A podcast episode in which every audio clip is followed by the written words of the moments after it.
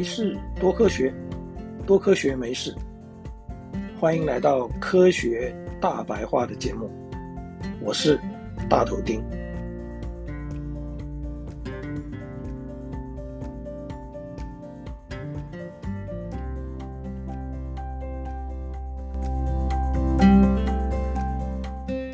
最近最夯的公众话题，除了新冠肺炎之外，大概要算是减碳救地球了。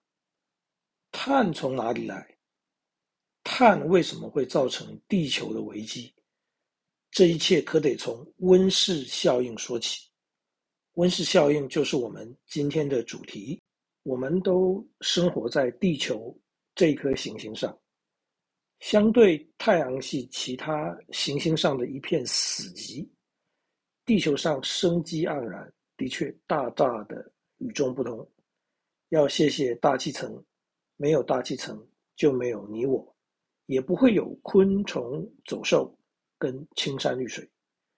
原始的大气层主要是由火山喷发后的气体所组成，其中甲烷、氨、氢和水的混合，经过放电以后，会生成许多的有机化合物。其中包含生命所必需的成分，也就是氨基酸，而生命可能就是这样开始的。大气层对于地球的贡献还不止于此。大气层保护地球免于受太阳辐射的直接照射，减低了紫外线对所有生物的不良影响。大气层也保护我们。免受来自外太空的小型陨石的外来物质伤害。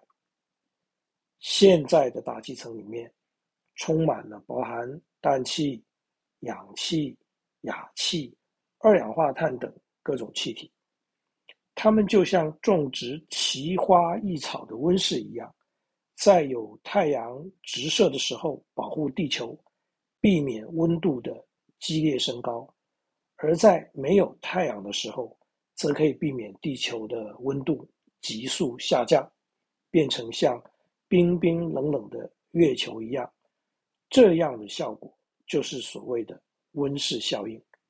根据推算，地球如果没有大气层，平均温度将会降低到零下十八度，而不是现在的零上十五度。地球已经有四十五亿年以上的寿命了，在这么长的岁月里，大气层也慢慢的、稳定的演变成目前的组成成分及比例。因此，地球上的气候、生态、氧气跟水的循环，也就跟着维持虽然复杂，但是却和谐的关系。这样的平衡关系，一直到十八世纪的工业革命以后，开始有了显著的改变，而且越演越烈。工业革命带来的就是工业化的大量生产，人类也开始大量的消耗煤炭跟石油等能源，而能源被消耗以后的最终产物，就被直接排放到大气里面，这当中量最大的就是二氧化碳了，因为二氧化碳是物质燃烧以后的最终产物。在工业革命以前呢，二氧化碳在大气中的含量一直维持在两百八十 ppm，也就是百万分之。两百八十，有几十万年之久。等到了工业革命以后，二氧化碳的含量就开始慢慢增加。一开始增加的幅度并不大，但是等到第二次世界大战以后，二氧化碳的含量开始以飞速增加。到了二零零六年，已经达到三百八十 ppm。到了二零二一年，则到达四百二十 ppm。此时此刻，大气里面二氧化碳的含量已经比工业革命以前足足高出百分之五十了。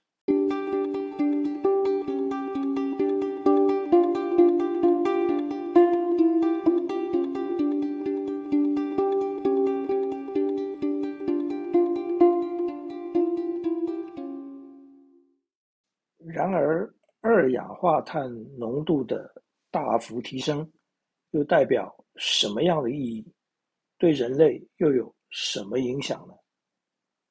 二氧化碳是温室效果非常显著的气体，而且也非常稳定，在大气当中不容易分解。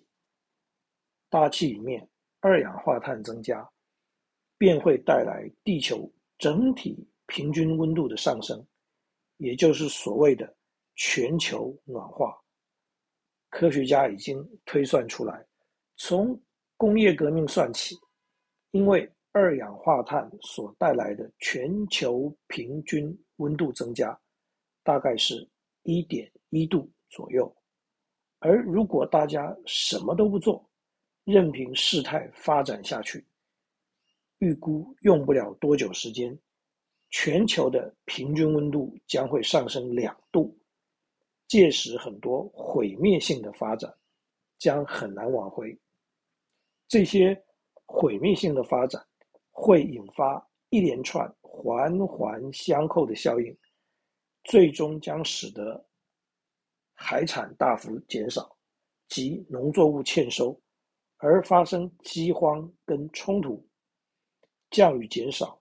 导致水的缺乏，温度上升，带来热带性疾病的传播，洪水和激烈天气的破坏，以及冰层融化，导致海平面上升，淹没都市。其实不用等到那一天，我们现在就已经很有感的尝到了全球暖化的苦果。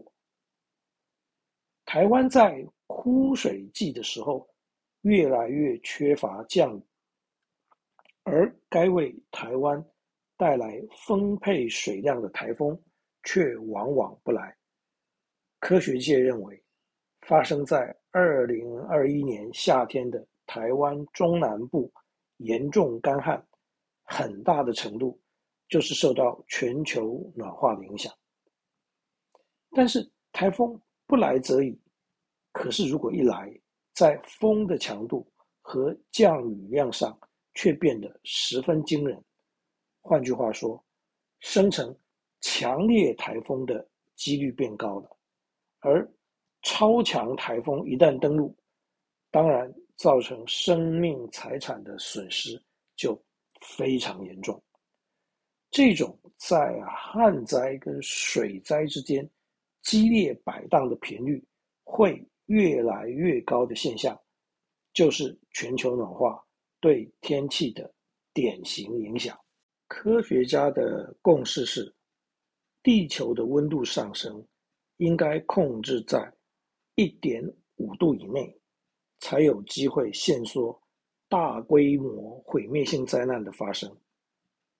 不为了别人，也要为自己跟后代的子孙，在减少。制造温室气体，特别是二氧化碳的排放上，政府和民间有哪些立即就应该努力的方向呢？且让我们在以后的节目里慢慢聊。